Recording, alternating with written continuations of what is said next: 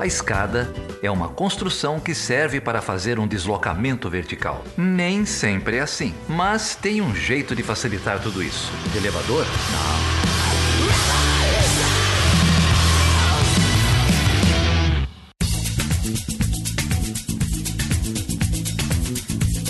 E aí, Débora, tudo bem? Tudo bem. Como que você tá? Caminhando. e esse ano que não termina? Nossa, gente, ainda começamos um novo semestre na faculdade agora, 29 de novembro. É, que isso, é. né? Que, noxa, que falta de humanidade. É. Os alunos, assim, ninguém aguenta. Eu falei, gente, eu vou ter aula com vocês na semana do Natal. É, é, a gente vai Ai, todo mundo comer o peru junto, né? Em sala de aula, no virtual. Mas é, é bom, pra quem chegou aqui agora de paraquedas, esse é o Chutando a Escada, um podcast que fala de política internacional. E a gente faz divulgação científica na área de relações internacionais, é justamente isso que a gente vai fazer hoje, né? A gente tem- Exatamente. a gente tem um convidado muito legal que eu já estava há bastante tempo querendo trazer, as agendas não se cruzavam, em grande parte por culpa minha, né? Mas o, o Paulo, é muito bom ter você aqui. A gente está aqui com o Paulo Menichelli, que é um especialista é, na um dos temas que é pouquíssimo relevante, né, Débora? Que é justamente o papel que a China tem desempenhado no sistema internacional. É, Paulo, legal demais ter você aqui. Muito obrigado por topar o convite. Vai ser demais ter essa conversa com você. Eu que agradeço, pessoal. Eu sou super fã do Chutando a Escada, ouço há muito, muito tempo. Divulgo em aula. é, meu- meus alunos e minhas alunas são prova aí que, que o que já ouviram de, de, de, de episódios de Chutando a Escada. Então é uma honra estar aqui. Agradeço demais o convite. Vamos que vamos. Não, uma honra. E a gente tava conversando hoje sobre a China, né? Falando sobre como é importante estudar a China e aí incrível assim. Quero agradecer, agradecer a oportunidade, né, para você conseguir um espaço na agenda aí no final do ano também. Imagino que tem muita demanda, com certeza. Então, obrigada. Valeu demais. É muito bom e a, a- a gente já discutiu China algumas vezes aqui, né? É, mas nunca na perspectiva que o Paulo, o Paulo vai trazer. É, já já a gente vai entrar então na contribuição do Paulo para o debate sobre China e como que, como que ele tem entendido, né? O, a, a China no sistema internacional. Mas Paulo, antes eu queria te perguntar, você está fazendo doutorado, né? Na UNB, é isso? Como que Isso. a tua tese é sobre, sobre China também? Como, como que tá isso? Exato. Eu, meu doutorado agora é sobre. eu, eu- eu fiz um mestrado já Uhum. também na, na- nas Relações Internacionais da UNB. Eu sou originalmente do, do direito. Eu saí fugido, fiz direito na USP, em São Paulo, na São Francisco. Eh, sempre estudei temas culturais. ah, então, desde a da faculdade era um tema que me, me interessava muito, a- a- as questões, a a relevância da cultura e tal. Eu consegui jogar um tema cultural na faculdade de direito, que foi um exercício divertido. É, depois, eh, o meu mestrado já era sobre, já foi sobre a diplomacia cultural chinesa e, enfim, depois a gente pode até falar um pouco mais sobre isso, sobre como a China entra nessa conversa, que, que é muito divertido. Eh, eu, eu passei até, eu vou participar de uma banca no direito da USP eh, sobre a China. Eu fiquei super feliz porque eu, eu me formei em 2008, eu nunca ouvi a palavra China durante a faculdade. E é desde, como vocês bem sabem, desde 2009 a China é o principal parceiro comercial do Brasil. Então é, é um pouco estranho isso, né? E seguiu assim por muito tempo, é, sem se falar muito da China, sem se estudar muito a China.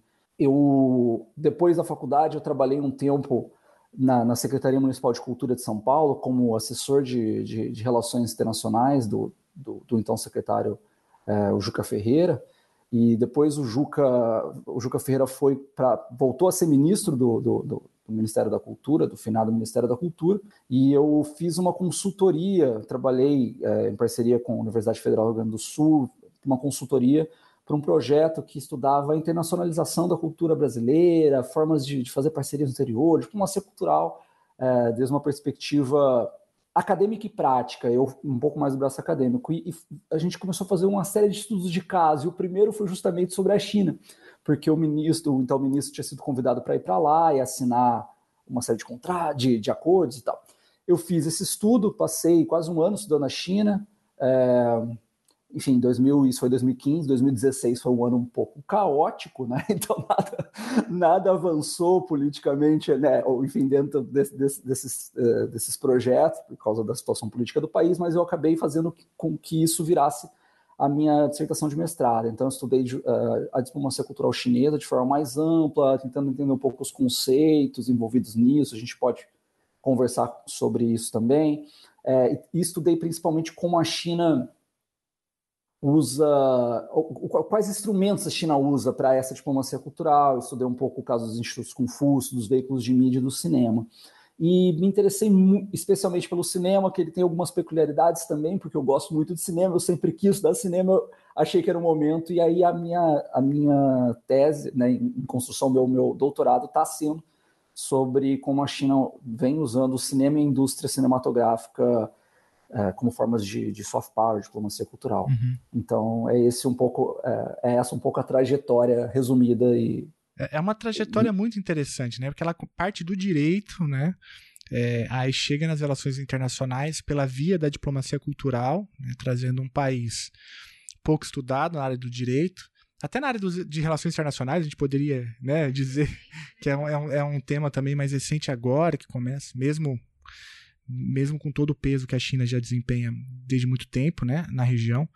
É, e agora você escolhe o braço, né, a veia do cinema para poder é, extravasar essa discussão sobre diplomacia cultural chinesa.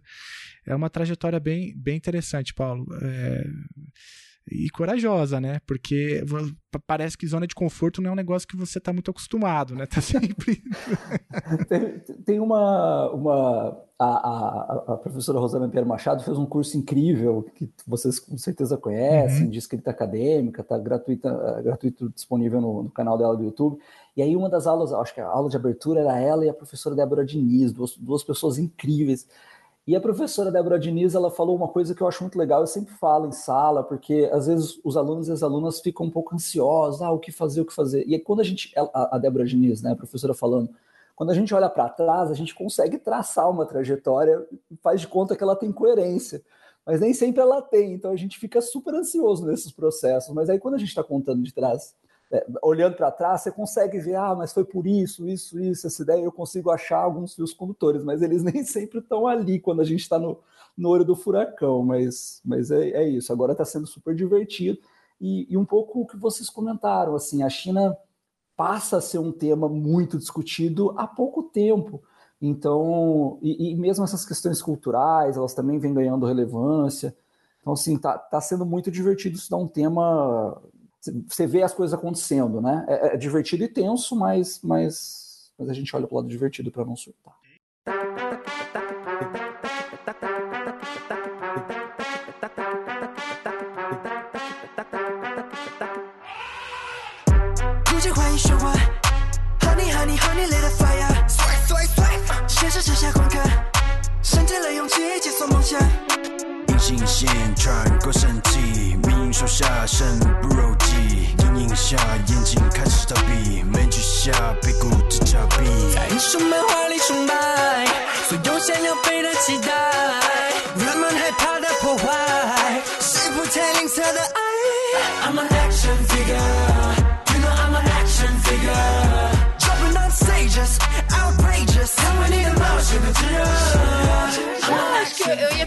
Você explicar um pouco o conceito, né, da diplomacia cultural, como que ele que ele se insere nesse debate aí na área de relações internacionais, porque é, eu até estava falando isso para os alunos hoje, introdução às RI, né? A gente, a minha formação na graduação foi muito formação clássica, a gente via só as teorias clássicas mainstream, pronto, né?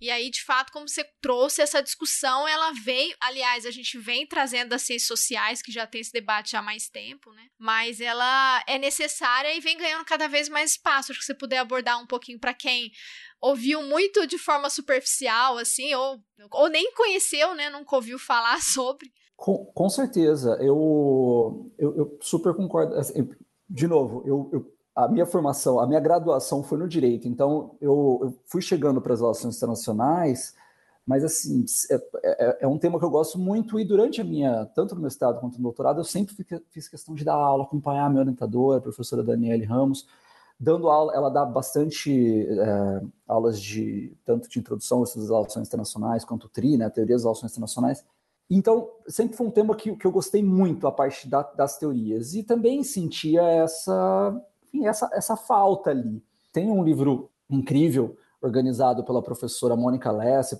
e pelo professor Hugo Supo, que se chama justamente a dimensão, é, a dimensão cultural, né, a quarta dimensão das relações internacionais, a dimensão cultural, e o livro é lá de 2012, e na, na apresentação do livro foi escrito pelo professor Lessa, é, Antônio Carlos Lessa, do, do, do, da UNB, ele fala isso, que já é um, um uma área de estudo bastante consolidada no exterior, muito, muito consolidada no exterior, mas que ainda está começando no Brasil. De 2012 para cá, as coisas mudaram bastante, mas ainda é, é, bem perceptível isso que você colocou, Débora. Eu me lembro a primeira vez que eu fui, é, eu, em 2019, eu fui a, a ISA, né, ao, encontro da International Studies Association, foi em Toronto, e aí toda a parte inicial da minha apresentação era isso, justificando fazer uma pesquisa sobre cultura nas relações internacionais, porque todas as, as, apresentações que eu fiz durante o mestrado eu tinha que fazer um preâmbulo. É importante estudar, tal, tal, tal. Eu cheguei lá, eu assisti duas mesas, eu fui lá e cortei, porque eu falei assim, cara, aqui não precisa mais justificar, ter superado. Mas isso está mudando de um jeito tão legal de ver. Hoje mesmo eu tive, eu, eu vi, você é da UFO, né? Eu vi a, a Luísa, é, Mesquita que, que apresentou, ela compartilhou no Twitter até, ela apresentou agora, teve a Semana Acadêmica de, de Relações Internacionais na, na UFO, e ela fez uma, uma mesa sobre estudos de cultura pop nas relações internacionais, com, e ela divulgou toda a, a, a, bibliografia que ela usou, maravilhosa, incrível.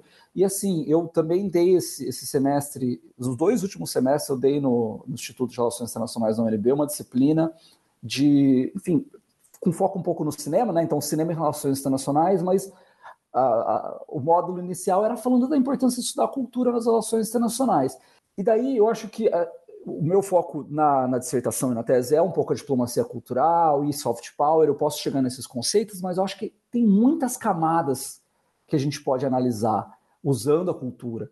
Então a gente pode. É, enfim, mesmo as teorias tradicionais, relações internacionais, quem é aqui de, de, de, de RI ou de REL, como a turma prefere no, uh, na UNB, é, sabe disso, assim, você pode passar o curso inteiro vendo as teorias tradicionais e não ouvir, você vai começar a ouvir falar de, de, de, soft, de, de cultura, quando chegar lá no NAI, na década de 70, com soft power, né, na, interdependência, na interdependência complexa, começa a falar um pouco da importância desses, desses elementos, um pouco mais em 1990, quando ele lança o livro que fala de soft power, e um pouco nos construtivismos, e aí no pós-estruturalismo que você vai ver lá entre dois, no final, quando está todo mundo cansado.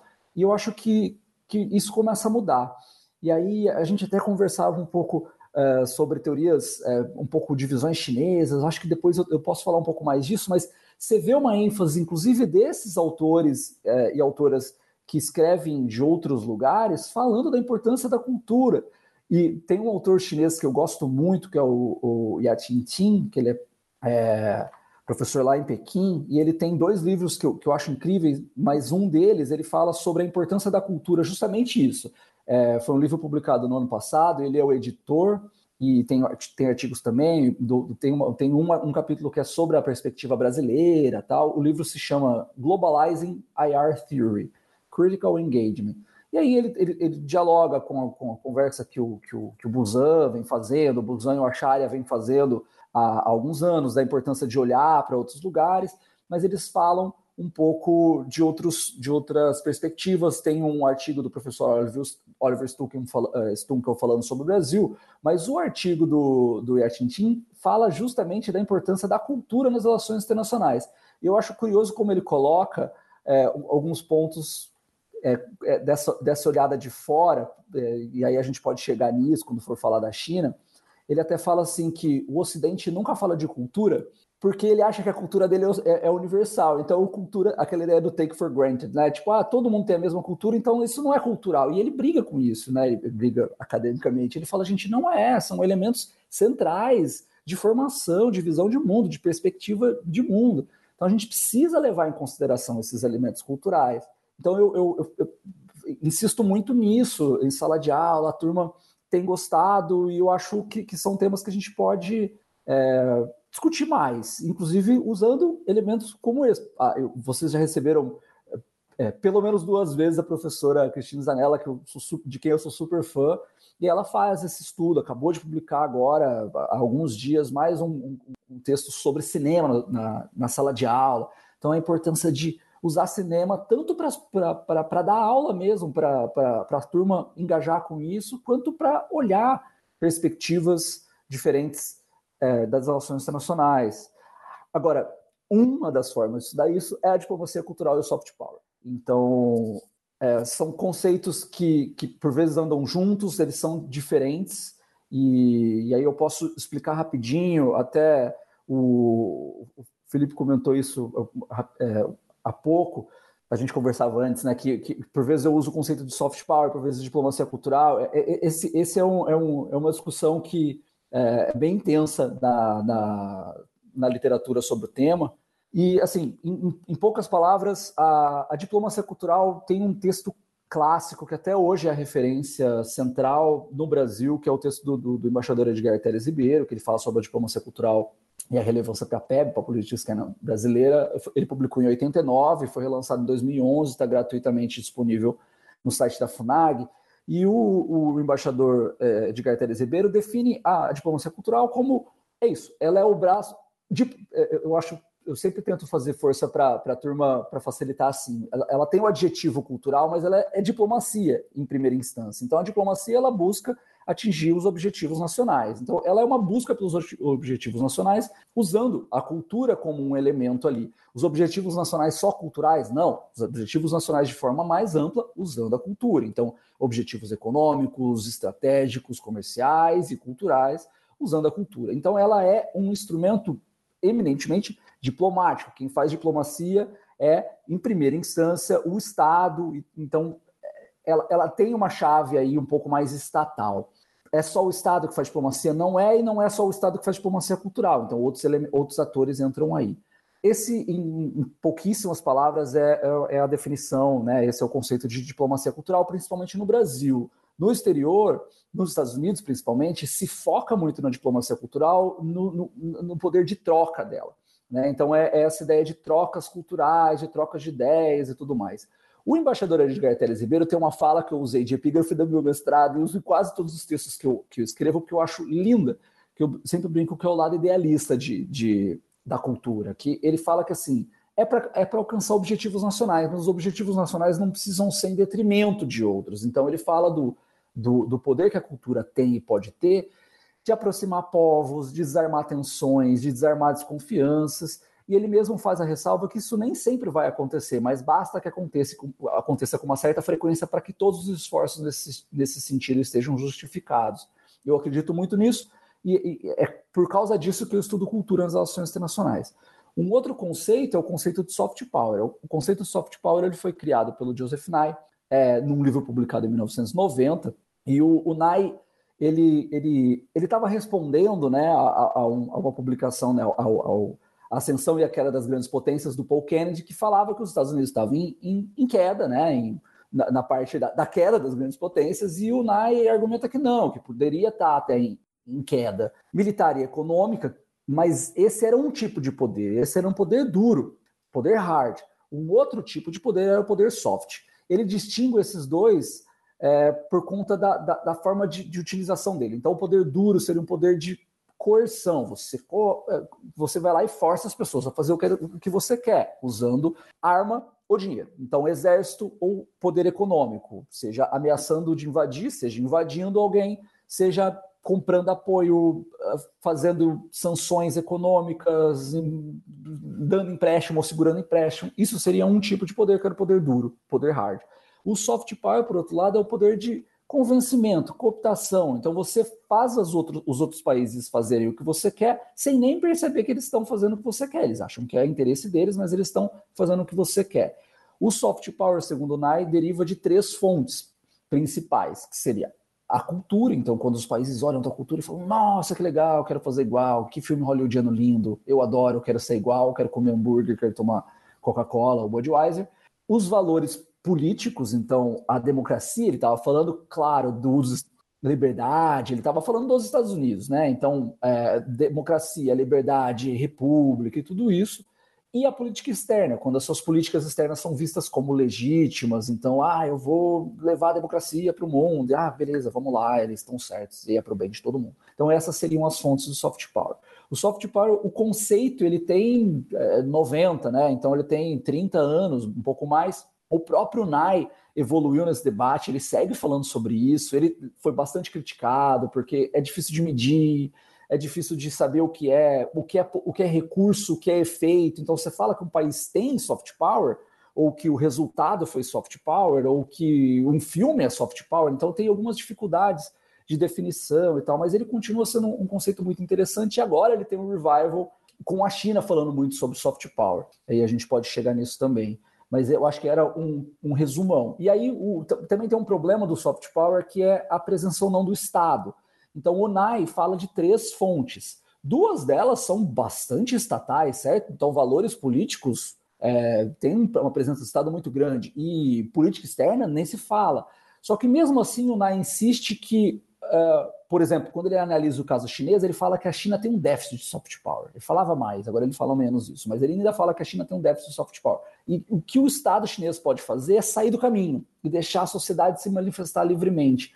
Mas dois dos três elementos do soft power são eminentemente políticos e estatais. Então, tem algumas dificuldades aí é, de, de, de, de elencar essas questões, mas são pontos que a gente enfrenta na, na, na na academia, né? A gente tem que, quem quer lidar com esses conceitos tem que ter um pouco de clareza dos problemas e tentar construir por cima disso. É que você falou, eu me lembrei, mas no, quando a gente fala de política externa, aí abre espaço, né? Por exemplo, atores subnacionais, né? Como os governos subnacionais fazem diplomacia cultural, isso já há muitos anos, desde a época da guerra, né? Da Segunda Guerra. Então, intercâmbio cultural, cidades irmãs, né? Mas aí, enfim, eu, eu te perguntar, porque você falou que trabalhou no Ministério da Cultura em São Paulo. São Paulo foi uma referência nessa discussão, né?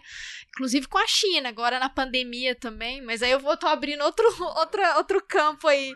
Mas aí quando você falou Estado, falei, não, tem o Estado, mas tem os atores subestatais também, que tem um engajamento aí, né? Bem forte. E esse é um tema que, assim, quem, quem acompanha o debate sobre a China sabe que esse é um, é um tema, como você super, é, super apontou, é um tema que, que, que, a gente vê em várias dimensões. Negociações do governo, do Estado de São Paulo com a China para questões de vacina. O, o, o, consórcio do Nordeste, então vários governos do Nordeste fazendo o que a gente, enfim, na academia seria uma espécie de paradiplomacia, com atores também, por vezes atores unitários na China, mas também por vezes com cidades e províncias e empresas. Então, assim, é imprescindível estudar esses pontos, e isso entra também na questão cultural. É, tanto, enfim, por exemplo, a, a China tem um, uh, alguns, uh, algumas iniciativas. Eu, quando eu trabalhava na Secretaria Municipal de Cultura de São Paulo, na cidade de São Paulo, a gente recebeu uh, uma delegação que veio da, né, de, de, de, de de atores da, da, da, da, indústria do cinema chinês, tanto de, da parte de regulação, quanto até partes bem específicas, como, sei lá, efeitos especiais. Eles vieram para se encontrar, passaram por várias cidades, foram ao Rio, e aí em São Paulo se encontraram com, com a turma do cinema e também com a empresa, com, com a Especine, que também por si só ela, ela é dos três entes, né? ela, ela é municipal, ela é, governa é, do, do, do, estado de São Paulo e é federal, tem recursos dos três entes. Então, assim, é isso, tem uns processos de integração que por vezes fogem do, do âmbito né, da, da, da federação em si. Mas eu acho que ainda mais do que esse, tem a atuação dos agentes enquanto pessoas privadas, tem a atuação das empresas. Então, na minha pesquisa, por exemplo, no mestrado, eu estudei três instrumentos, que eram os institutos Confúcio, os veículos de mídia e o cinema. Então, por exemplo, nos veículos de mídia, no ano retrasado, agora em 2019, por conta do, por ocasião da cúpula dos BRICS, que aconteceu no Brasil, foram assinados três acordos de cooperação entre a China Media Group, que é um grande conglomerado de mídias da China, que em, tamanho e dimensão talvez seja o maior do mundo, com três instituições brasileiras. A EBC, Empresa Brasileira de Comunicação, então é um ente que tem aí uma, uma característica mais pública, com o grupo, da Bande o grupo Bandeirantes e com o Grupo Globo, para fazer uma série de produções, inclusive de coproduções, e para coproduzir, inclusive, em áreas como esporte, cinema, 5G, porque as produções dependem também dessas questões. Essa é diplomacia cultural do lado da China, a gente consegue ver talvez isso com mais clareza, porque tem é, o China Media Group é, é, um ente privado, mas também com participação pública, então tem dá para falar que é diplomacia e tudo mais. E do lado do Brasil, isso é diplomacia cultural? Talvez no caso da EBC a gente consegue distinguir um pouco mais facilmente, porque aí tem uma participação governamental. Mas e na Globo, no caso do, do Grupo Globo e do Grupo Band? É, os, os atores são privados E aí? Então, assim, são algumas das dificuldades que a gente tem com relação a isso. E também tem a própria dificuldade do, do, do objeto cultural, da, da, da, questão dele ser fluido, dele ter recepções diferentes em partes diferentes. Por exemplo, se fala muito agora da diplomacia cultural da Coreia do Sul por causa, sei lá, do Parasita e agora do, do Round Six. O Parasita, ele é, ele é, um, é, um, é um tema muito interessante de debate, porque o filme em si é super crítico à sociedade sul-coreana. E ele é um objeto de diplomacia cultural, ele é um objeto de soft power, porque ele, ele promove a cultura sul-coreana. É, são alguns debates que são tensos, assim, aí precisa ter clareza e sentar com calma, analisar, construir modelos. Eu, eu, eu brinco com a turma, agora tem muita gente, né? Eu, eu fui em algumas bancas de TCC é, da Coreia, eu adoro, e por, por causa do, do do, do, do, do K-pop, dos K-dramas tal. E eu falo, galera, é isso não, pesquisa, pesquisa o que vocês gostam, né? Porque dá um trabalhão, então façam mesmo. Mas é isso, precisa ter um pouco de clareza, é porque o, o BTS está fazendo sucesso, isso é soft power. Na definição do NAI é, mas é diplomacia cultural? Daí tem que pensar. O BTS foi para a ONU a convite do presidente da Coreia do Sul. Enfim, aí não tem muito como falar que não é diplomacia cultural. Então, assim, são, são alguns. Eu não sei se eu mais confundi. Não, é os critérios, não, não. né? Tem que estabelecer o critério, mas é, é, um desafio. Mas é divertidíssimo. É, não... Eu mesmo já, já também tive em bancas de, de K-pop, então eu também já, já entrei na onda. Você está ouvindo Chutando a Escada, um podcast de política internacional e divulgação científica em relações internacionais. Para apoiar este projeto, acesse chutandoaescada.com.br barra apoio.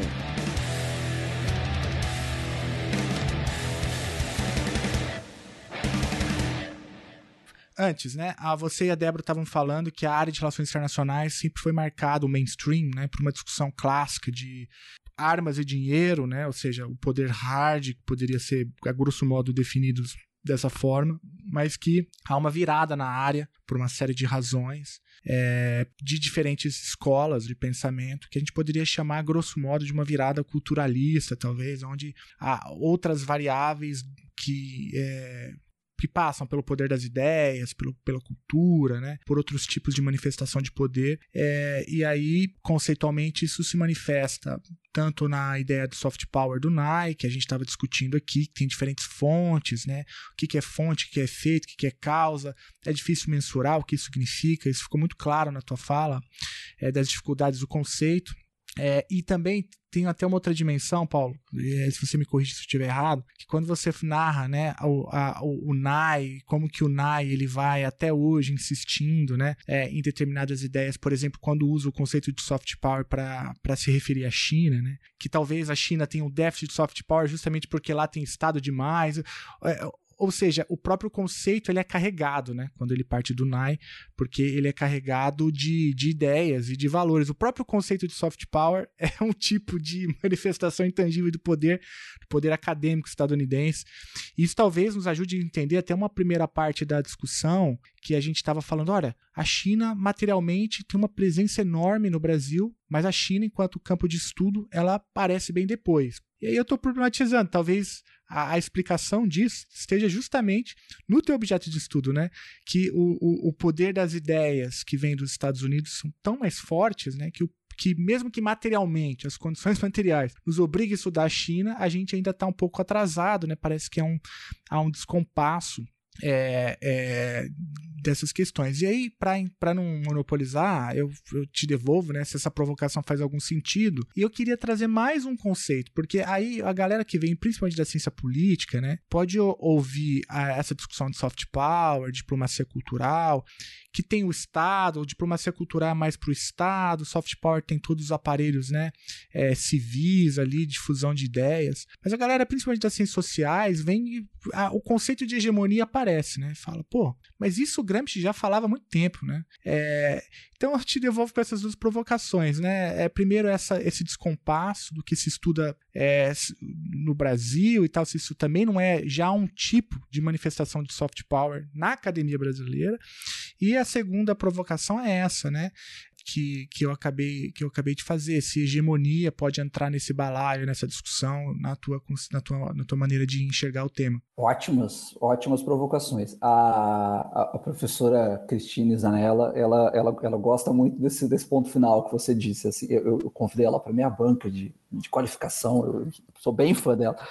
E ela levantou exatamente esse ponto. E eu concordo totalmente com ela. Assim, é, é uma crítica constante que se faz ao NAI, que ele não citou o Gramsci. É, é, é ele estava inspirado ali, e em vários momentos ele chega a falar próximo qualquer coisa de hegemonia, é, é muito clara que, que, enfim, as coisas não surgem, né?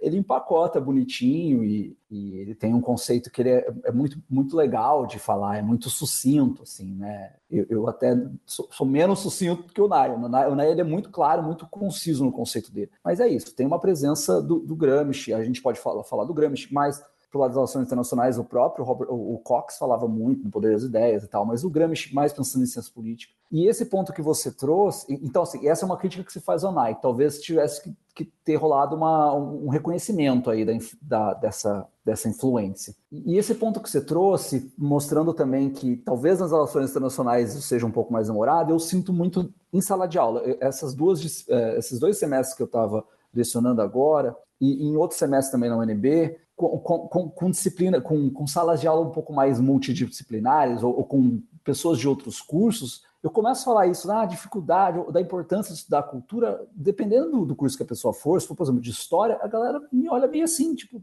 Meio óbvio, né? Tipo, assim, é meio óbvio. Mas tá é, né? Então, assim, eu, eu, eu, isso aconteceu, isso aconteceu com frequência, assim, o, eu, eu no primeiro, eu, dei dois semestres dessa, eu, criei uma disciplina tal, ainda estou nos processos de elaborar ela, então você vai testando os textos, né? Então, é, no, no, na primeira vez que eu dei no semestre passado, a turma chegou e falou assim, eu estou achando legal, mas assim, eu meio de saco cheio desses textos, o cara, o primeiro primeiras duas, as primeiras duas páginas o cara tentando justificar a importância da cultura nas ações internacionais, eu já entendi. E, e aí, nesse semestre, eu avisei a turma. Eu falei: olha, é só para. É, é, esse o modelo. Então, talvez esse seja um ponto. É, nas relações internacionais, talvez isso tenha vindo com um pouco mais vagar. E mesmo assim, eu acho que isso fala muito mais sobre o predomínio das, das, das, das teorias mainstream do que de não ter tido assunto. Porque você parar para pensar, é, é, essas, essas, esses debates, essas viradas, por exemplo, a virada pictórica, a virada linguística, tudo isso aconteceu na década de 70. Sei lá, os textos do, do, do, do Shapiro, por exemplo, do Michael Shapiro, falando da importância de estudar tudo isso, é lá da década de 80. Então, assim, nada é novo. Mas, de novo, fica no fim do TRI 2, né? no fim de Teorias das Ações Internacionais 2, quando ninguém está com muito mais saco. O que tem gente argumentando, o próprio Acharya e o Busan têm falado isso já há um tempo, e agora esses outros autores, aí eu quero ir chegando para a sua segunda pergunta, é, é justamente a questão do objeto de estudo. Então, no caso da China em si, e aí a gente pode falar isso com relação a vários outros temas, né? O, o Acharya e o Busan tem aquele tem um livro já clássico das relações internacionais que é, é Non-Western é, International Relations Theory, perguntando por que, se não haveria, por que não haveria uma teoria de relações internacionais não ocidental. E ali o foco era bastante asiático, né? Então, por exemplo, o Brasil nem entra nesse pacote, porque, mas é ocidental, não é ocidental. Então, nesse livro que eu mencionei há pouco, do Yatin Tin, é, ele já fala um pouco mais sobre isso, né? Sobre outras fontes, outras vozes. E aí tem um capítulo, por exemplo, do, do Oliver Stunkel falando de uma perspectiva brasileira, é, que, é, que é super, super bom e tal. Então, assim, eu acho que tem, tem um pouco dessas questões das teorias mais estudadas dentro dos nossos cursos de relações internacionais no Brasil serem essas mainstream, e aí a gente pode debater, enfim, problemas da própria teoria, da, da própria disciplina de relações internacionais, esse foco e tal. Mas o que eu acho interessante é que é isso. A China começa a ganhar mais destaque agora por causa do, do próprio peso da China. E esses debates começam a ganhar um pouco mais de dimensão, de, de, de, de mais atenção também. Então, eu mencionei para vocês é, dois livros que foram publicados recentemente. Tem bastante gente falando sobre isso, sobre a importância de estudar também teorias de relações internacionais que, que abordem outras questões. O, o autor que eu, que eu tenho lido muito, que eu já mencionei ele algumas vezes, é o o, professor Yatintin, e ele, um dos livros dele se chama uh, A Relational Theory of World Politics, que defende ali a criação de uma teoria de relações, ou de, de política mundial, de relações internacionais, que seja relacional. E aí ele fala que no Ocidente, pelo menos desde o Iluminismo, o foco sempre foi o indivíduo. Então, as pessoas que são racionais e tomam ação racionais e, e, e elas sabem o que é melhor para elas, e aí o Estado, a gente pensa nele como uma bola de bilhar, também em forma unitária tal. Então, ele fala da importância que se tem do indivíduo e da racionalidade. E ele, ele fala que na China, por conta de aspectos culturais, o ponto central não é o indivíduo, é a relação entre pessoas. Então, ele defende que se olhe para uma teoria relacional das relações internacionais. E segundo ele, isso muda todo o enfoque. Os temas centrais das, da, das relações internacionais, das teorias mainstream, são sempre focadas nesse, nessa questão da racionalidade, atores racionais, então o positivismo todo, da, do realismo, do liberalismo e tal. Então, assim, e, e aí ele fala que para tudo isso, o mais relevante é o aspecto cultural. E não é cultura olhar só uma obra de arte, porque aí às vezes fica isso, fica uma perfumaria, e você consegue ver isso dentro de, de autores realistas, por exemplo, se citava cultura às vezes, mas era uma obra de arte, ou, enfim. E ele fala que não, são aspectos centrais de perspectivas e de visão de mundo. Então ele tem uma, uma ele começa o, o, livro dele com uma poesia que eu acho linda, que é do Suti, que é um, um, um, um poeta chinês do, do mais ou menos do, do ano 1000 ali, e ele, em torno ali, do, em volta desse, dessa data, e ele fala, ele fala dessa poesia, eu vou citar livremente porque eu de cabeça, depois eu até posso passar direitinho para vocês, mas ele fala da ele está numa montanha, ele está subindo a montanha e ele fala que de onde ele está, ele consegue ver um cume de um lado, ele consegue ver um lado da montanha, mas ele não consegue ver a montanha como um todo porque ele está dentro da montanha, então ele não, não tem como analisar tudo. E aí ele, o, o Yatintin usa isso para argumentar a importância de se conhecer mais culturas, porque se a cultura é uma perspectiva de uma visão de mundo, quanto mais cultura você tiver, mais amplo será o seu mundo. Então ele, ele mostra isso, que essa limitação de não conhecer costumes e não conhecer visões, perspectivas, por exemplo, o confucionismo. Então, quando se fala de confucionismo dentro das relações, dentro da, das relações internacionais chinesas, se descarta isso como se fosse uma propaganda de algo muito antigo, muito velho. O novo mesmo é a República, que foi criada 200 anos de Cristo na Grécia. Então, você fala, não, beleza, então aí, aí tudo bem, mas o Confúcio, que é 200 anos de Cristo também, daí não pode. Então, assim, essas coisas a gente toma acomodado porque a gente acha que é universal, ele fala, né? A gente, o Ocidente, vocês tomam acomodado porque vocês acham que é universal, mas não é universal. E não falando de, de do que é melhor, o que é pior, eu não estou entrando nesse debate aqui, é só a importância de, de olhar para isso. E, esse, e, e, aí ele tem um, um capítulo é, num outro livro, que é esse livro que ele editou, que se chama Globalizing IR Theory Critical Engagements. Aí o, capi, o capítulo dele é justamente, eu, eu adoro o título, eu vou ler para vocês, peraí. Se chama A Multiverse of Knowledge, Cultures and IR Theory. Então ele fala também dessa, dessa, dessa multiplicidade, de múltiplos universos de conhecimento e da importância de conhecer a cultura para isso.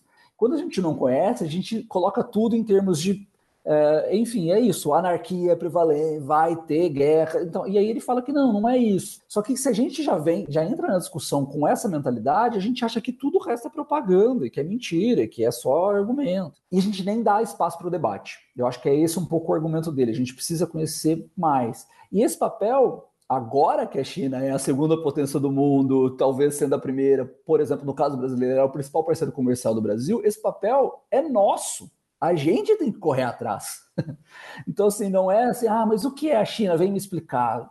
Tem tempo, eu tenho outras coisas para fazer. Você vai atrás, estuda, é de vocês. Isso, isso também é uma das questões que vem mudando, inclusive aí vai para o lado dessa diplomacia do lobo guerreiro, é uma mudança de postura da China que antigamente falava, não, eu vou te falar, ou então ouço aqui, vamos, me chama para mesa e tal, e que agora fala assim, olha, você quer entender? Então fica quieto, deixa eu falar que talvez você vai aprender. Mas se não aprender, vai atrás e vai estudar. Então, eu acho que aí, ah, mas a China é arrogante tal. Enfim, talvez até seja por algum outro, né? Mas, mas eu acho que tem um pouco dessa questão da a, a, a disciplina, ela é ocidental, ela é, é, é, a história dela, né? E tem toda essa ideia das narrativas, né? Que a gente não, não, não, não associa. A Cynthia Weber fala, fala disso, né? Que a gente não, não acha que tem historinha, mas tem historinha, se volta sempre, se volta para Tucídide, se volta para pra, as guerras do, Polipo, do Poliponeso. Então, assim, é, essas questões todas são culturais, elas são históricas, elas são dentro de narrativas. A gente não conhece nada na China. Se eu falar, sei lá, é, contar alguma história da, da, da, Batalha dos Três Reinos, que é uma batalha muito importante da China, para mim, talvez, não ressoe, eu não, não, não entendo o significado. Assim como se você falar, sei lá, ah, eu vou fazer como Ponços, Ponços Pilatos, para um chinês. O cara vai falar, quem que é esse que aconteceu tal? A gente tem essas referências, mesmo quem não é cristão, católico, sei lá. Então, assim, eu acho que, é, que a importância da cultura, ela é nesses detalhes desse, desse, desse tanto, assim, sabe?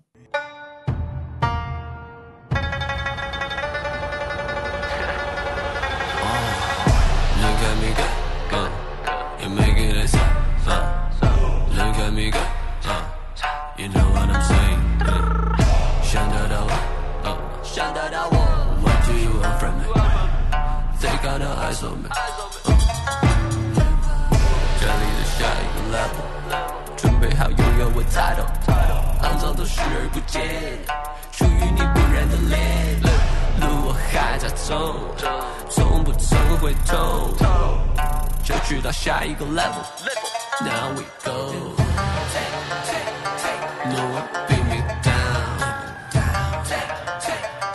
play another round. Down. Was it, was it down? I am the. Mas, ô Paulo, é, uma das dimensões aí, então, da diplomacia cultural chinesa além do Instituto Confúcio, que foi objeto do teu mestrado, né? É, a gente poderia até falar isso um pouco, é, é o cinema, né? O cinema, como tá na tua tese de doutorado, recém-qualificada, pelo que eu entendi, né? É do. É, parabéns pela qualificação. É, é, o cinema é, portanto, se eu entendi bem, uma dimensão relevante da diplomacia cultural chinesa é, dentro dessa chave que a gente está é, te ouvindo falar aqui desde o início. É, e, e, aí eu queria te ouvir um pouco, assim, né? Como que o cinema é estruturado? Se há uma, há uma você, você já deu algumas pistas, né? Que tem faces, né? Em atores da sociedade, é, mais que são grupos empresariais, mas tem face, uma face ligada a talvez ao Estado, né? É, portanto, é um negócio meio híbrido. É, é isso mesmo? Faço essa primeira pergunta. E depois, né? Agora, como consumidor, eu como um consumidor de cinema. Porque, bom, há um pressuposto de que há uma diplomacia sendo feita, portanto, essas peças elas estão sendo veiculadas, né? Para poder propagar uma determinada é, leitura sobre a cultura chinesa, né? A partir dos chineses. Então. A minha impressão é que é, esses sinais não tem. Não, eu, pelo menos eu não estou captando, né? Talvez esteja no lugar errado. Né? É, a gente capta muito mais a cultura, é, peças né, cinematográficas da cultura estadunidense. E quando chega da, da Ásia, a gente estava falando agora há pouco, chega da Coreia do Sul, né? Que é um país muito menor, né? É, do que a China, mas que, do ponto de vista da diplomacia cultural ou do soft power, né? tem um poder desproporcional na juventude brasileira comparado aos chineses, né? Isso daí eu acho que também talvez eu não esteja falando nenhuma barbaridade, né? Basta ver o, os exemplos que você mesmo deu, o Parasita, o Round Six, o BTS, o K-pop, é, desde o Gangnam Style, enfim, o, né, a cultura sul-coreana ela é muito mais presente é, no Brasil do que a cultura chinesa é, e aqui eu me refiro a, a, a, ao cinema, né, à TV e tal. Fiz uma referência à música também. O que, que a Coreia do Sul faz, então, que a China não faz? O que está acontecendo, né? O que, que, a China faz você não sabe? É, né? o que, que, a China faz e eu não sei, né? Exatamente. É, acho que essa é a pergunta certa. É, eu tô no lugar errado mesmo. Né? É. Não, é porque eu me lembrei que você disse que o, o do conceito soft power é isso, né? A gente exerce influência e a pessoa nem sabe, né? Eu acho que a gente Sim. deve estar tá bem por aí. é, essa, essa pergunta é, ela é ótima e super difícil de responder, porque, enfim, eu acho que para trazer o cinema para o debate, eu, eu, até já escrevi sobre isso na, na, na minha dissertação, então um dos capítulos foi dedicado ao estudo do, do cinema, do caso do cinema. É, e aí eu expando, tenho expandido isso agora na, na, na tese, né? Mas a, eu acho que, que, é importante destacar alguns pontos. Primeiro que, assim, o, não é novidade o que a China está fazendo, né? De buscar usar o cinema. Como nos parece super óbvio, mas nesse momento bizarro que a gente está vivendo de xenofobia e sinofobia, é bom sempre destacar. Assim, ah, a China está querendo fazer propaganda no cinema. Gente, eu cresci vendo o Rambo, sabe? O Super-Homem, enfim, agora o, o Homem-Aranha. Nada disso é novo. E é muito, muito importante destacar isso. A própria história do, do, do, uso do cinema como instrumento de, de, de, divulgação dos seus valores e tal, isso é, é bem estadunidense, é bem hollywoodiano e, e, tem muitos discursos, muitos, muitos trabalhos nessa direção. A própria professora Cristina Zanella tem um, um capítulo bem interessante no, no, primeiro volume das Relações Internacionais do Cinema, é, estudando o soft power da China do, desculpa, o soft power Hollywood com a chegada no Brasil do filme é, Alô Amigos, né? Quando se cria o, o, o Zé Carioca e tal. Então, assim, a gente tem em primeira mão. É, aliás, isso foi muito legal. Eu, numa das aulas eu, eu, eu, ia falar um pouco sobre isso, apresentar o, cap, o, capítulo da, da, professora Cristine. Eu falei, ah, eu acho que todo mundo já conhece essa história. E, e a, e a, a, a, né, a, a turma, o pessoal super novo, a galera não sabia que o, Carioca, que o Zé Carioca, essa história toda, o Disney veio para o Brasil, então Rockefeller, tem muita coisa, muita coisa. Não sabia, e aí, uma das pessoas falou assim, cara, eu tô brabo agora, porque eu me senti meio usado, mas eu não consigo deixar de gostar do Zé Carioca. Eu falei, mas é isso, é maravilhoso, por causa disso que é bom, né? Então, assim, acho que a gente tem todo esse histórico e, e para resgatar do caso estadunidense, tem muitos outros casos que a gente poderia apontar. A China sabe disso e, e faz isso inclusive por um pouco de inspiração nesses modelos todos. Eu acho que o caso chinês ele tem algumas peculiaridades que, que, que me fizeram ter vontade de continuar estudando isso no doutorado. O primeiro é que o exemplo maior de, de, né, de, de, de disputa cultural, o próprio Nai, no livro dele, ele cita que antes do muro de Berlim ser, é, ser derrubado pela, pelas marretas, ele já tinha sido perfurado pela cultura norte-americana, principalmente pelo cinema, mas também pela televisão e pela música. Todo mundo se vestia como Elvis, via os filmes que estavam rolando e tal. Então o Nai fala da, da, importância do cinema. E o Nai também cita uma conversa que ele teve com, ele não dá nome para ela, mas é uma ativista chinesa que ele conversa com ela na rua, nos Estados Unidos, e essa ativista chinesa fala que assim, ah, a gente viu muito filme de Hollywood, muito filme estadunidense, né, de Hollywood, e todos eles sempre têm casamentos, funerais e going to court, né, e, processar alguém. Então assim, a gente sabe que em algum momento na vida a gente vai ter que processar alguém nos Estados Unidos. Então o Nai fala da importância que o cinema tem também para essas questões de, de promoção da cultura e tal. Mas na Guerra Fria, a gente tinha um, um, um cenário muito diferente. O, o, os filmes de Hollywood quase não entravam na União Soviética, entravam muito pouco. Segundo Niles, que entravam faziam um efeito devastador. Mesmo, filme que, mesmo filmes que não queriam, que não eram propagandísticos, sempre mostravam que as pessoas não precisavam ficar na fila do pão, na fila da comida, que elas tinham carro, casa, o que inviabilizava a propaganda negativa que se fazia dos Estados Unidos na União Soviética. Mas os filmes não entravam massivamente e os filmes soviéticos também não entravam nos Estados Unidos. Tem uma disputa é, estratégica aí, questão estratégica de tentar fazer influência por meio do, do, do cinema, dos artefatos culturais, mas tem uma questão muito forte econômica também. Não se dependia, sabia-se que não, não, não teria bilheteria da União Soviética. Isso muda completamente no caso chinês, principalmente quando Desde 2016, a China é o país do mundo com maior quantidade de salas de cinema, e desde o ano passado, desde 2020, a China é o país do mundo, é o maior mercado cinematográfico do planeta. O que muda essas questões? E Hollywood passa a, a depender cada vez mais dessa bilheteria também. Então, filmes hollywoodianos podem ter sucesso ou serem um fracasso só por causa da bilheteria chinesa. E tem alguns exemplos. Então, sei lá, tem um filme que é o, ah, o, o, Warcraft, né, que é baseado no jogo e tal, e que não foi um sucesso global. É, mas na China se gosta muito do jogo, e o filme foi um sucesso tão grande na China que a bilheteria dele fez, fez ele ficar entre os mais vistos daquele ano, só com a bilheteria chinesa. Então, assim, esse é um, é um, é um ponto importante para tentar entender a mudança dessas relações. Eu publiquei alguns artigos sobre isso. Paulo, é por isso que não tem vilão chinês em filme de Hollywood? É é esse o, o, ponto que se faz as perguntas, né? Inclusive agora, por exemplo, saíram algumas matérias sobre o, o, o James Bond. Ah, por que, que o James Bond não tem um vilão chinês? É, não tem mais e tal. O New York Times publicou em 2018 um, um especial falando ah, como a China se tornou uma superpotência. Uma das matérias um dos, dos, dos, especiais dentro desse, desse grande projeto era falando sobre o cinema e como a, a China reescreveu seus próprios roteiros. E falando que os filmes Hollywood não, não, não fazem mais vilão chinês, porque se fizer vilão chinês, não vão poder estrear na China, e daí, enfim, não tem essa bilheteria, então os estúdios não arriscam.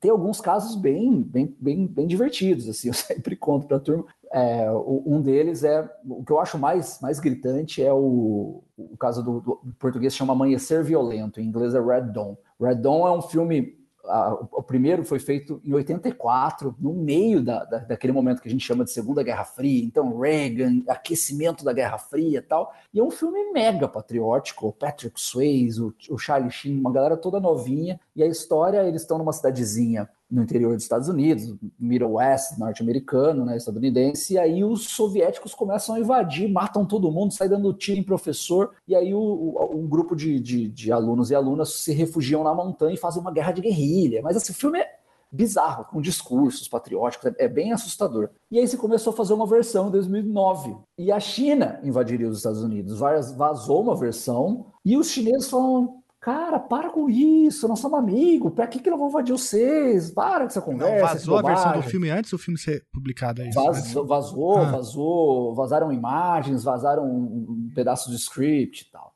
E aí rolou essa, essa, essa fala pública da, de, de, de pessoas né, ligadas ao governo e tal. E aí o, o cenário já estava um pouco diferente, o estúdio deu uma redada, o próprio diretor deu uma redada, e aí mudaram, nessa matéria do New York Times conta tudo isso, mudaram digitalmente. Todas as. O filme já estava filmado, mudaram as cenas, e aí tiraram todos os símbolos do, do, do, do exército uh, da, da, da, China e colocaram a Coreia do Norte que invade hum, os Estados Unidos. Coreia do Norte, que aí tá de boa, né? É o eixo do mal mesmo, é o eixo do mal, tanto é, para qualquer um. E aí, o curioso é que o filme não, não estreia mesmo na China, então não adiantou tudo isso. Mas, assim, é, esse é um dos casos. Tem o caso que é muito citado do, do Iron Man 3, né? O Homem de Ferro 3, que tinha o um mandarim, mas o mandarim que era originalmente o mandarim, ele, ele é, é, é, interpretado pelo Ben Kingsley, né? Um ator. O Ben Kingsley dentro do filme ele é um ator interpretando um vilão e ele tem toda uma estética meio afegã. Ele tá numa caverna. Ele, é, enfim, ele não tem uma estética chinesa como o material original. E agora no Shanti é, eles é, que, que, acabou de estrear esse ano, eles dialogam com isso até. É, bem interessante também da Marvel, também da, da agora da Disney. É, tem o caso do Dr é, do Doutor Estranho, é, na, na, revista, né, na revista em quadrinho, o Doutor Estranho ele, ele aprende os poderes dele com um ancião, que era um mestre que vivia no Himalaia, no Tibete. Aí tem que falar do Tibete, tema sensível, deixa isso para lá. No filme, eles substituem, colocam a Tilda, a, a Tilda Swinton, né, ela é uma, coloca uma mulher e ela é celta. Então você muda as histórias e os próprios produtores deram uma entrevista num podcast. Podcast é sempre perigoso. é, falando, é, você sai batendo papo, não esquece que está sendo gravado. É, e aí eles falaram: ah, a gente preferiu fazer isso para evitar dor de cabeça. E tem um caso que eu acho mais legal para ver o quanto é, preemptiva é, é, é a ação do lado dos estúdios é, vazaram os documentos da Sony quando teve um, um, hackeamento lá e tal, e aí acharam os documentos. Tem um filme da, da, da, da produzido pela Sony, se chama Pixel, tá na Netflix, ou tava. É, os, os, alienígenas vão invadir a Terra e eles tomam forma de pixel, Adam Sandler e tal. Enfim, é um filme bem, bem blockbuster, bem summer, assim, bem levinho e tal, mas o, o, os pixels eles tomam vida, os alienígenas tomam forma de pixel e explodir várias partes do mundo explodem uma, uma base dos Estados Unidos em Guam, se não me engano, explodem o Taj Mahal e iam fazer uma, uma, um buraco na muralha da China. Um, um executivo da Sony manda um e-mail e falou: gente, vai dar dor de cabeça, deixa isso para lá, tira, e eles tiram. Então, assim, é, saiu um grande relatório no ano passado pela PEN America, que é uma instituição que, que defende liberdade de expressão e tal, e o relatório se chama Made in Hollywood Censor by Beijing, falando dessas censuras feitas por Pequim. E apesar de eu achar também algumas dessas questões problemáticas, é importante dizer que não é Pequim que está censurando Hollywood, são os próprios estúdios hollywoodianos que estão se autocensurando, o que não deixa de ser também uma questão para a gente debater. Mas é difícil colocar essa, essa mão chinesa entrando em Hollywood, falando, ah, a gente teve vários, vários outros casos que, que também tiveram certa repercussão, o caso da NBA, é, enfim, o South Park fez um episódio engraçado juntando tudo isso e tal. Depois, se quiserem, eu posso recomendar para quem quiser ver. Mas assim, tem essa questão dos vilões. É, e aí se fala muito disso. Ah, recentemente não tem mais vilão chinês, isso já faz um tempo. Então por que, que não tem um vilão chinês no 007? Até fui, fui convidado para fazer uma palestra sobre isso. E eu retomei o primeiro 007, que é o Dr. No. E o vilão é chinês.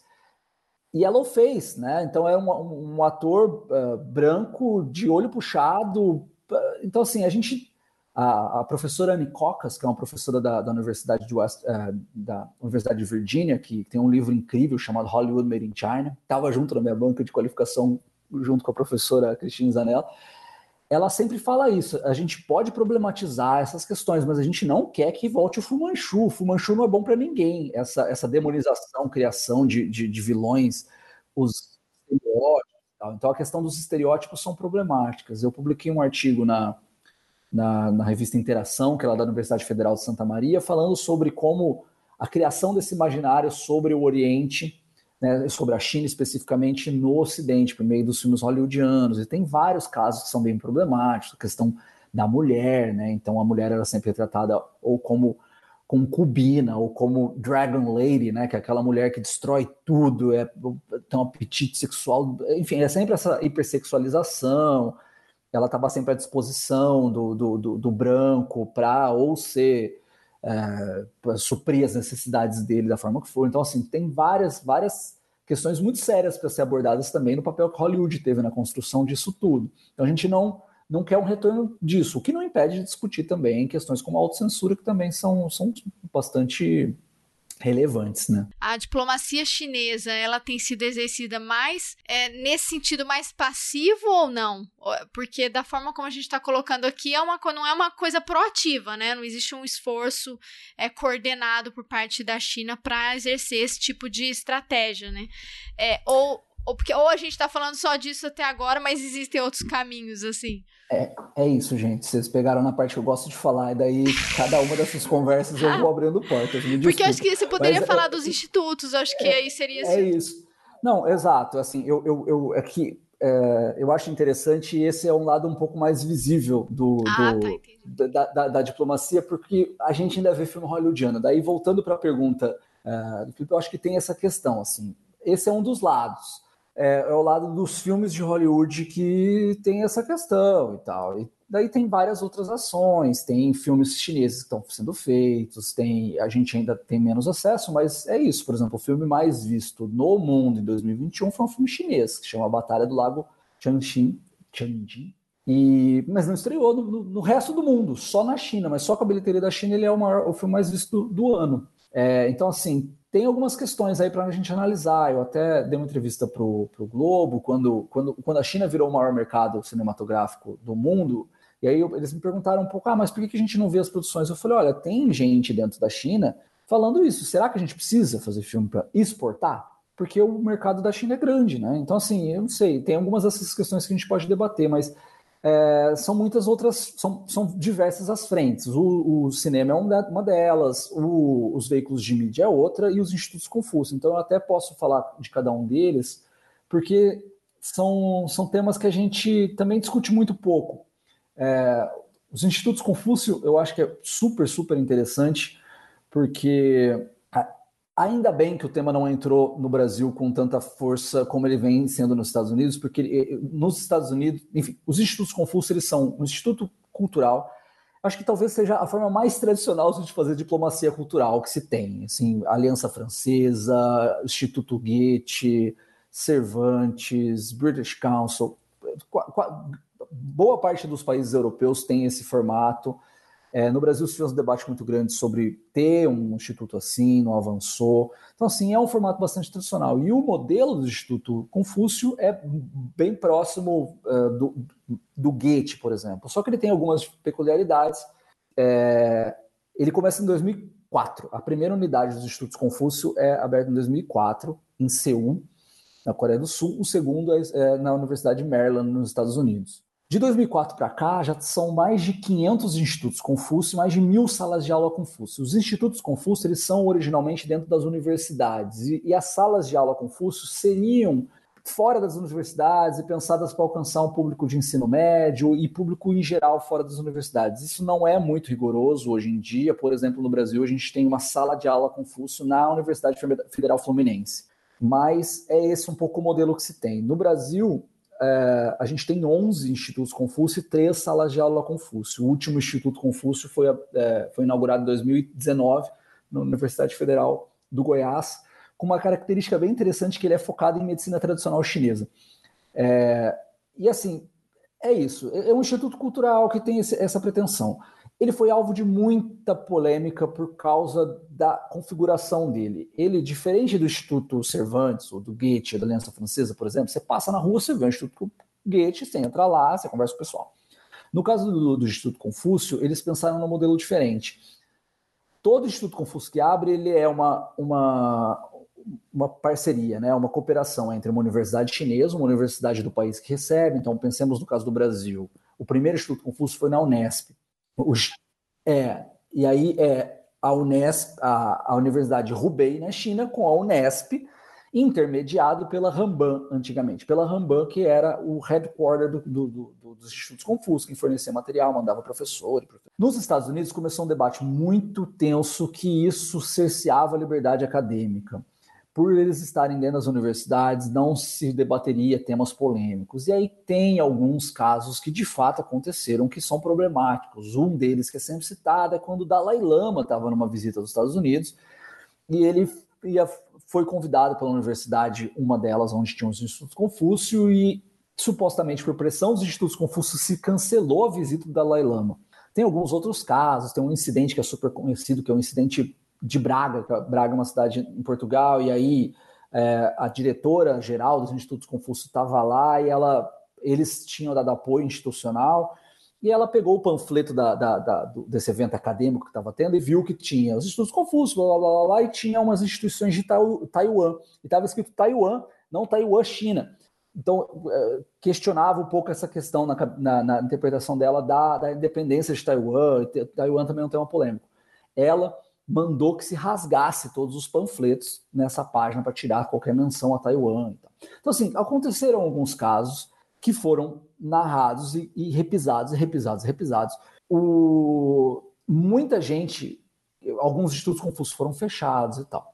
Mas muita gente, mesmo nos Estados Unidos, diz que esse debate ele ganhou uma cor diferente, principalmente no, no governo do Trump, por conta, enfim, de toda a, a, a relação com a China e alguns, alguns acadêmicos que não podem ser chamados de, de é, aliados da China, ou enfim, é, que seria, por exemplo, o David Shamble, que é um professor da, da, da, da Georgetown University, da George Washington University, e ele, ele, ele mesmo questiona esse, esses, essas acusações que estavam sendo feitas nos Estados Unidos. Ele fala: olha, tem toques, inclusive, macartistas aí, uma xenofobia estranha. Eu sou diretor dos Institutos Confúcio, eu tive relação com os Institutos Confúcio na minha universidade, por muitos anos, e nessa visita do Dalai Lama, por exemplo, eu recebi ele. E os institutos Confúcio não, não, não, não, não, não influenciaram em nada. Então, assim, esse debate nunca chegou no Brasil, mas por pouco. No ano passado, com, enfim, aquela tensão toda, tinha um embaixador uh, estadunidense aqui que também tinha uma, uma, eh, uma, atuação bem próxima do Trump e próxima do governo uh, do Brasil né, atual. E a, a, a, embaixada, o perfil oficial da embaixada dos Estados Unidos chegou a fazer tweets questionando os institutos Confúcio, oficialmente, falando que eles não, talvez eles não fossem os institutos culturais inofensivos, inocentes que eles diziam ser. O fato é que desses mais de 120 que chegaram a ter nos Estados Unidos, hoje estão 30 só institutos Confúcio nos Estados Unidos, então houve um fechamento de 70 e tantos por cento. Então ele é um tema que ainda dá muito, muito material para estudo. Mas é isso, é um formato super tradicional de diplomacia cultural, o mais clássico possível. Eu sou aluno dos Estudos Confúcio, fui aluno na UNB, sou do Instituto Confúcio da UNB, sou agora aluno do Instituto Confúcio da Unesp, e tive experiências que, assim, vão totalmente contrárias a essas narradas por esses seis, sete, oito incidentes nos Estados Unidos. Mas, enfim, meu lado acadêmico sabe que não se, não se toma anedota para fazer pesquisa. E é, é, justamente essa crítica que se faz. Pegaram sete casos nos Estados Unidos e, e se repisar, né? E, mas ele é um dos, dos instrumentos. É, e o outro instrumento é são, são os veículos de mídia, um dos outros, né? Tem muita coisa para a gente estudar. É, por exemplo, games agora é, é, um super instrumento. O próprio é, é, é isso tem algum, algumas uh, alguns elementos permitem que a gente estude, estude por várias frentes. Então, por exemplo, sei lá, o TikTok, é uma empresa chinesa, é, então é uma empresa chinesa, então tem um lado tecnológico aí, econômico e tudo mais, mas tem um lado é, cultural muito interessante, né? É, então, assim, são, são muitas formas de, de analisar. O, os veículos de mídia também é uma forma bastante tradicional, é só a gente pensar CNN, BBC e tudo mais. E a China começa um processo de saída com seus veículos é de mídia, principalmente em 2008, 2010, Algumas análises são, inclusive, por conta das Olimpíadas de 2008, que a China não teria conseguido é, controlar as narrativas da forma como ela queria, e há uma expansão dos veículos de mídia. É, enfim, alguns deles são. Os números são bastante impressionantes, por exemplo, a CCTV, que é, é a, a, a, a televisão central da China, que globalmente se chama CGTN, ela é a maior transmissora do mundo, alcança um público de 1,2 bilhão de pessoas. Então, os números são todos muito impressionantes. A China Radio International, que é a rádio pública da China, é a segunda rádio mais ouvida do mundo, atrás da BBC. Veículos é, impressos, né, jornais impressos e tudo mais. No caso do Brasil, como eu citei, a gente teve esses três acordos com EBC, com Band e Globo, então há um caminho aí para se percorrer. A Band transmite um pequeno programa é, no, no, Jornal da Noite dela com, com imagens vindas diretas da China, então a gente tem só um jornalista brasileiro cobrindo a China uh, atualmente, que é o Marcelo Nínio, do, do Globo, mas a Band usa imagens produzidas pela CCTV e aos sábados eles têm um programa chamado Mundo China, que mostra também meia hora de, de, de apresentação de, produzida pela CCTV, CGTN, em parceria e tal. Então, assim, tem algumas coisas que, que, que possibilitam a gente analisar. Se isso tem impacto, de novo a gente volta lá atrás para o problema do próprio conceito. Isso vai mudando, a gente está vendo, a gente não está vendo e tal eu pessoalmente, de novo, recorrendo a anedotas, eu, eu acho curioso o quão, o, o quão grande é, é, é esse processo, o quão rápido é esse processo de mudança. Eu, quando começo a estudar esses temas, em 2015, como eu disse, quando eu começava a falar de cinema chinesa, as referências eram quase sempre as mesmas, Tigre e o Dragão, e aí, sei lá, vai voltando. Aí tem filmes clássicos da quinta geração do cinema chinês e tal, mas também volta lá para Bruce Lee, enfim, Hoje, quando eu falo em sala de aula com, com, com turma aí de primeiro, segundo, terceiro ano de, de, de, faculdade, por exemplo, a, turma conhece muita coisa. Tanto por causa da, da, das, das, das, plataformas de streaming, por exemplo, na Netflix, tem uma infinidade de, de é, tanto de filmes quanto de séries. Então, assim, é, a, o impacto vai ser no sentido, assim. É, a quantidade de gente que estuda chinês também tem crescido muito, a demanda é, por mais professores. Então, assim, eu acho que para responder é, com uma resposta hiper longa, porque eu não tenho sim ou não, mas assim, a China ela, ela vai usando alguns modelos que são tradicionais, por exemplo, todos esses foram usados por todos né, diversos países do mundo, seja o cinema, seja os veículos de mídia, seja os institutos culturais mas ela tem peculiaridades, tem formatos diferentes e tal. A, a, Coreia ela é um caso muito legal de se estudar, porque houve um investimento governamental massivo desde o final dos anos 90, ali principalmente no começo dos anos 2000, na indústria cultural. E 20 anos depois, sei lá, 15 anos depois, começa a dar um pouco de resultado. Então, são processos longos, né? E em sala de aula, por exemplo, eu falei, uma, uma aluna me perguntou isso, eu falei da, da do, do, processo que a gente, a gente não lembra, eu é, nenhum de, de nós, é, a gente não estava vivo nesse processo, mas é isso. Na primeira metade do século XX, a cultura dominante, o idioma dominante era francês, né? No Brasil. É, então, assim, a gente passou já por um processo desse. O, a, a hollywoodização da coisa toda, ela foi um processo de que começa na metade ali do. Até porque Hollywood começa, né? Enfim, esse processo todo de expansão também. Então, eu não sei, são, são é muito esperar para ver. É, que é uma resposta fácil e, e, ruim, mas, mas é que não dá muito para saber se, se as pessoas vão cada vez mais tendo contato com esses produtos, mesmo é, grupos de C-pop, né, que é o, a versão chinesa do, do, do K-pop, quando do K-pop, quando começa a, a, a, ter divulgação, a galera meio ri, ah, não, mas olha que imitação, e agora sabe cantar na, na sala de aula, assim, que eu acho curiosíssimo.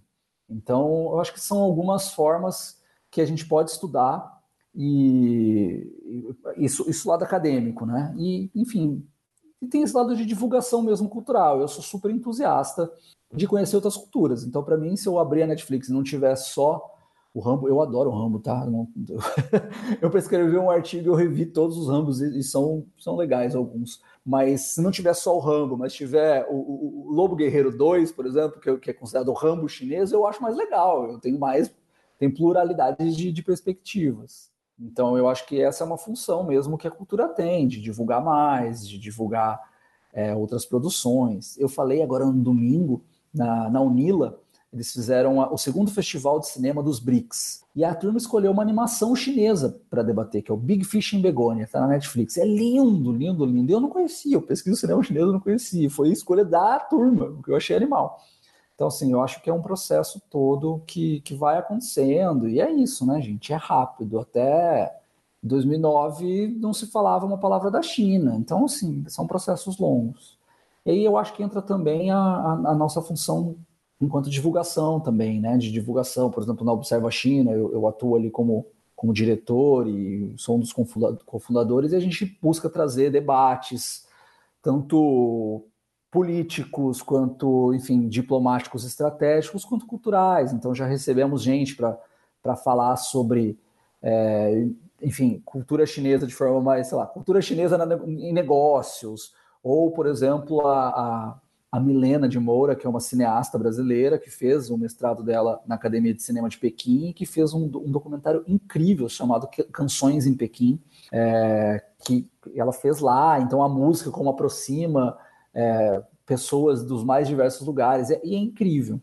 Ou outro filme, por exemplo, o, o, Ponte de Bambu, que é do Marcelo Machado, que narra a história da família Martins, que teve uma vivência de muitos, de, de, décadas na China, e por meio da história dessa família, ela mostra a transição tanto na China, revolução cultural e tudo mais, mas também como o Brasil se relaciona nesse processo. Então, acho que são, são muitas, é, muitos lados com bastante potencial e muita coisa legal acontecendo. É só estar tá com vontade e vamos que vamos. Paulo, é, antes da gente terminar, você citou agora o Observa China, né? Que é, é, uma, é uma rede, então, de profissionais é, interessados na cultura chinesa. Você inclusive falou que é um dos fundadores né, da rede.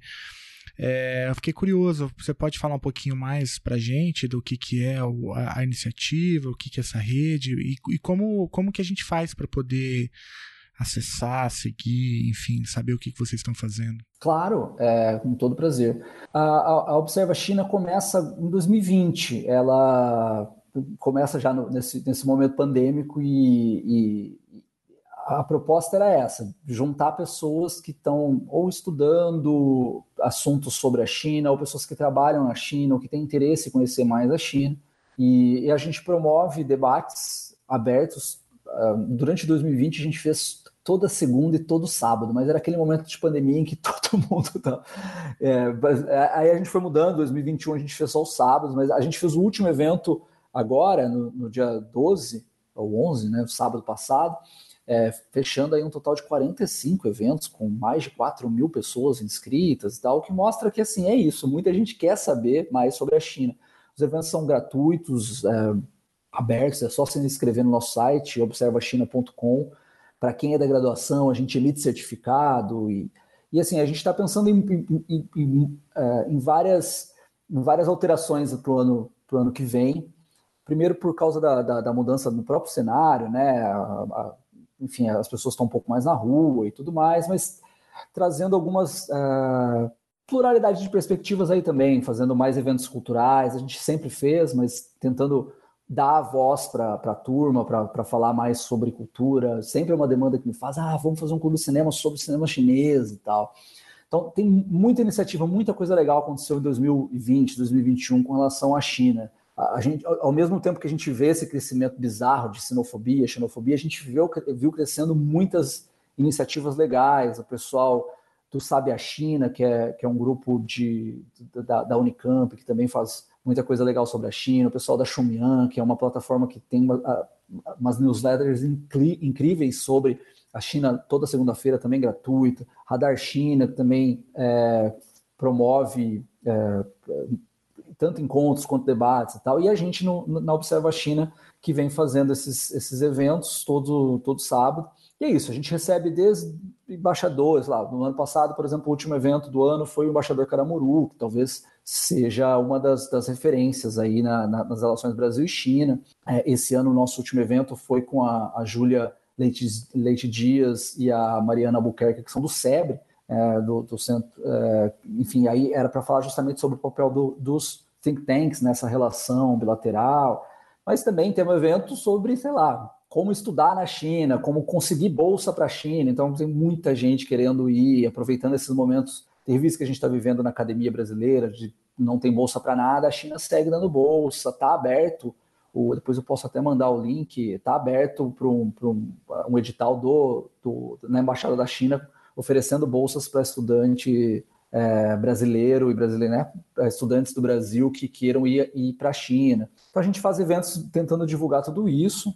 E é isso, eu sou um dos cofundadores, agora estou atuando como diretor de programas, então a gente está publicando bastante entrevistas também no nosso site e nas nossas redes, tanto no LinkedIn quanto no, na, no Twitter e no Instagram vale a pena seguir, apareçam lá. A gente está sempre querendo bastante, tem sempre diversidade, o que é muito curioso. Assim, a gente tem vivido um processo. Eu acompanhei os últimos todos, enfim, eu ouço o, o, o Chutando a Escada há muito tempo e os últimos vocês estavam numa pegada de extrema direita e super tenso. E é, é, bizarro como a gente percebe isso em todos os temas, né? É, você pode fazer um tema, ah, vamos debater um filme de China. Aparece alguém lá para falar barbaridades e dessas assim, de grupo de WhatsApp mas ao mesmo tempo, toda semana aparece gente nova super interessada, querendo ver coisa legal e querendo ver novas coisas. Ah, eu quero estar na China porque eu acho massa, gosto da cultura chinesa, artistas chineses. Então, é, é, é sei lá, é, eu, eu, eu termino otimista mais do que pessimista, apesar de que às vezes tem que fechar o olho, respirar fundo, mas assim, é, é, essa possibilidade que a internet também nos dá de, de integração e de a gente dentro da rede, por exemplo, tem gente na China, tem gente no Canadá, tem gente em Portugal, tem gente em Washington, da, da, da, da, da organização da Observa. E a mesma coisa acontece com gente na plateia. E isso é muito, muito divertido. E é isso, pluralidade, diversidade, a gente também.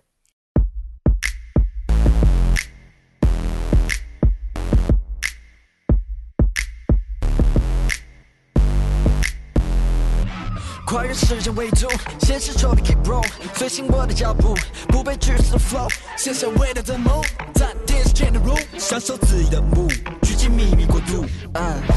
离开名为觉醒的时空，下一站旅途 holding on，不再为失去而迷惘。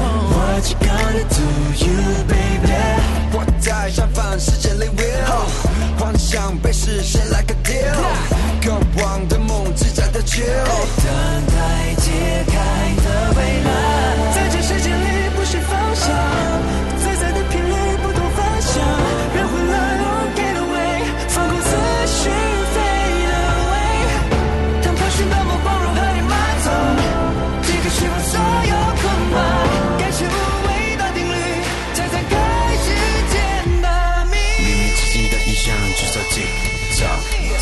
Paulo. Quero, foi uma baita de uma aula. Foi. A gente aprendeu pra caramba com você.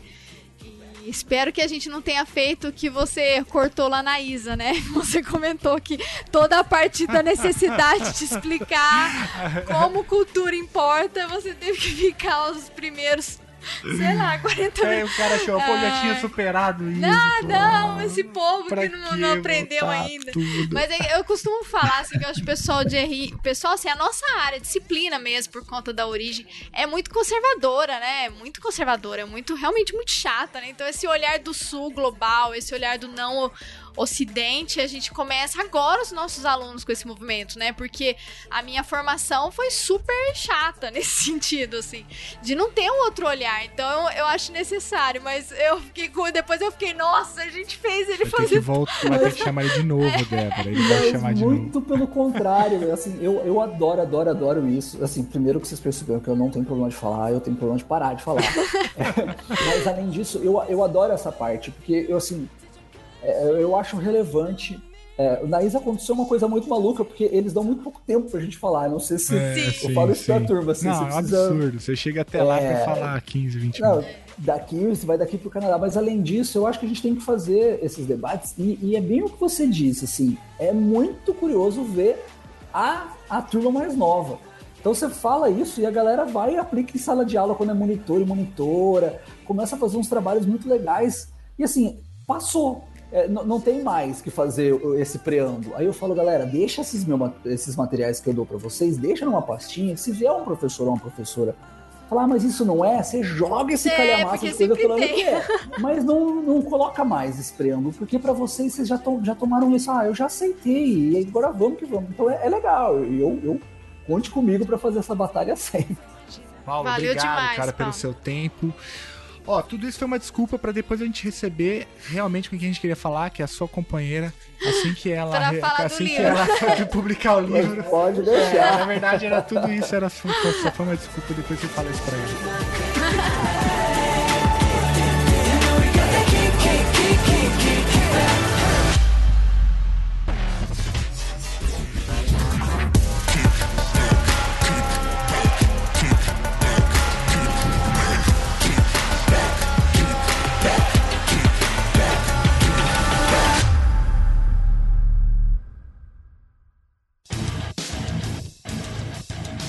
Você acabou de ouvir mais um episódio do Chutando a Escada. Para apoiar, acesse chutandoaescada.com.br barra apoio.